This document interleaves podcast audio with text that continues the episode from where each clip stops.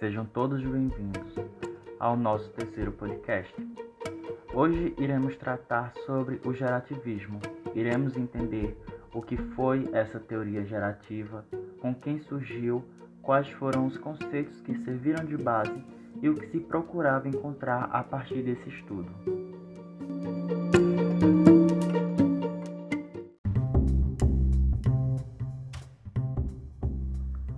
Bom, foi o gerativismo? Gerativismo ou teoria gerativa ou gramática gerativa é uma tentativa de formalização dos fatos linguísticos aplicando-se um tratamento matemático preciso, explícito e finito para as propriedades das línguas naturais. Foi denominado gerativa exatamente por ser um sistema de regras e princípios formalizados, o que significa dizer que possui regras e princípios, os quais só podem ser operados sob condições específicas, sendo, no entanto, automaticamente aplicadas desde que satisfeitas essas condições, podendo criar infinitas frases.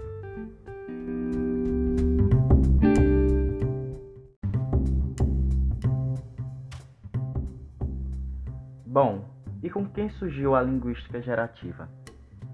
A linguística gerativa foi iniciada pelo linguista Noah Chomsky, professor do Instituto de Tecnologia de Massachusetts, o qual deu início ao estudo nos Estados Unidos no final da década de 50, onde é, considera-se o ano de 1957 a data do nascimento da linguística gerativa, ano em que Chomsky publicou seu primeiro livro, Estruturas Sintáticas.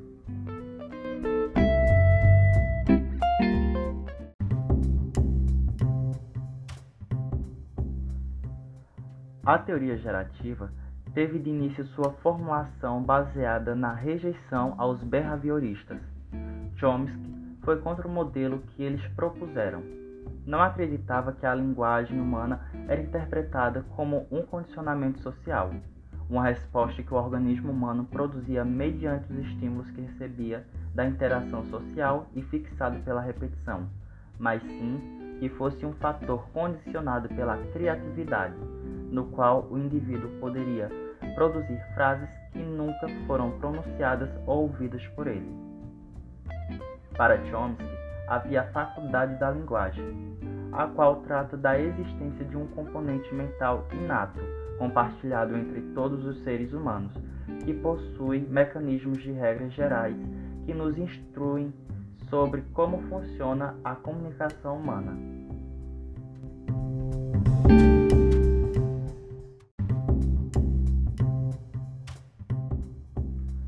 A primeira elaboração do modelo gerativista ficou conhecida como gramática transformacional e foi desenvolvida e reformulada diversas vezes durante as décadas de 60 e 70.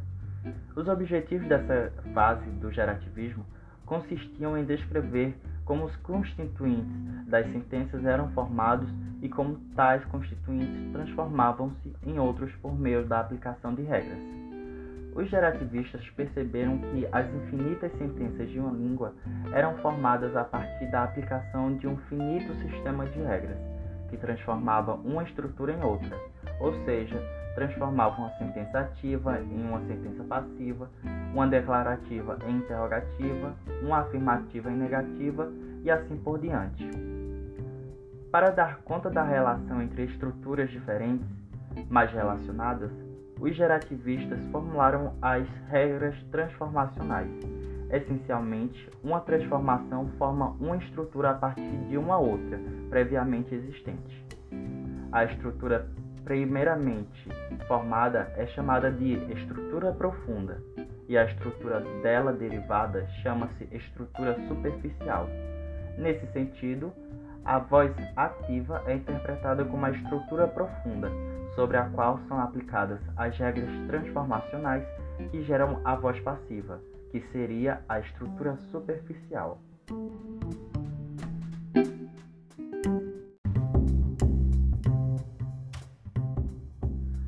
É de extrema importância para o entendimento dos pressupostos nos quais o gerativismo assenta-se ter claro que o conhecimento de língua é considerado como internalizado, o qual deve ser diferenciado do uso efetivo que um indivíduo faz de sua língua.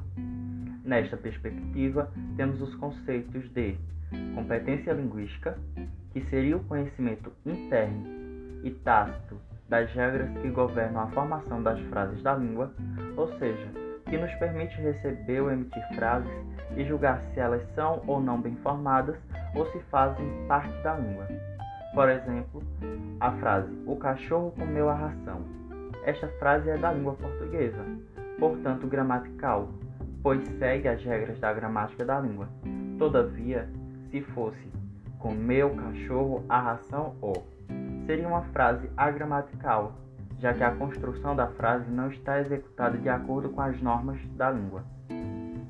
E o segundo conceito seria o de desempenho linguístico o qual é, trata-se do uso concreto da língua por meio da fala, onde envolve diversos tipos de habilidades que não são linguísticas, como atenção, memória, emoção, nível de estresse, conhecimento de mundo e etc.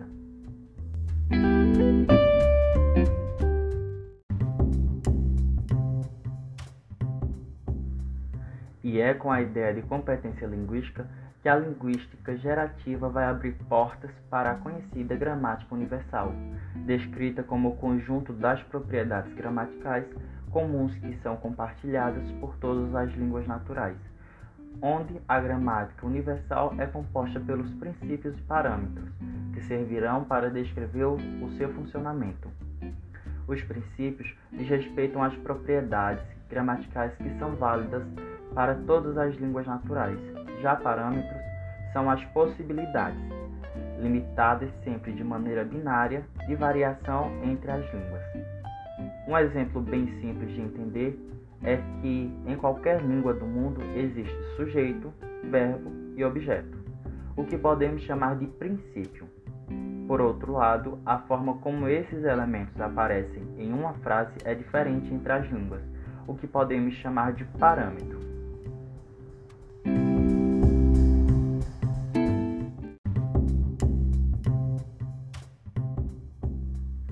É evidente de que a teoria gerativa tem por base o conceito de linguagem inata. E a partir disso, eu trago uma curiosidade.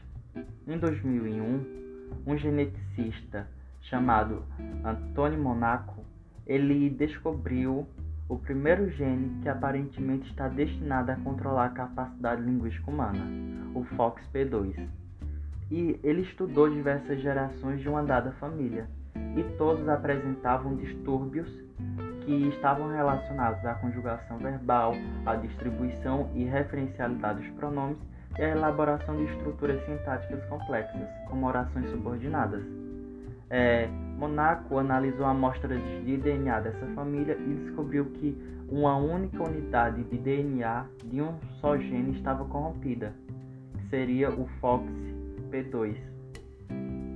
Monaco estava quase certo de que esse gene deveria ser responsável pela capacidade genética associada à linguagem, e teve certeza disso quando analisou um jovem inglês que não possuía parentesco com a família que ele já havia analisado, e ele apresentava os mesmos distúrbios, que seria ocasionado por um defeito na mesma unidade de DNA do FOXP2.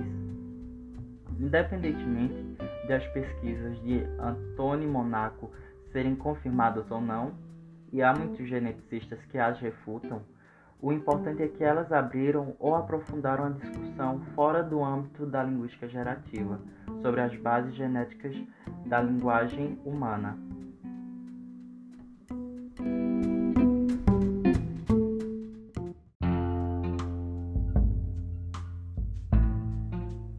Foi o nosso podcast de hoje é, e eu gostaria de finalizá-lo, como de costume, citando uma frase.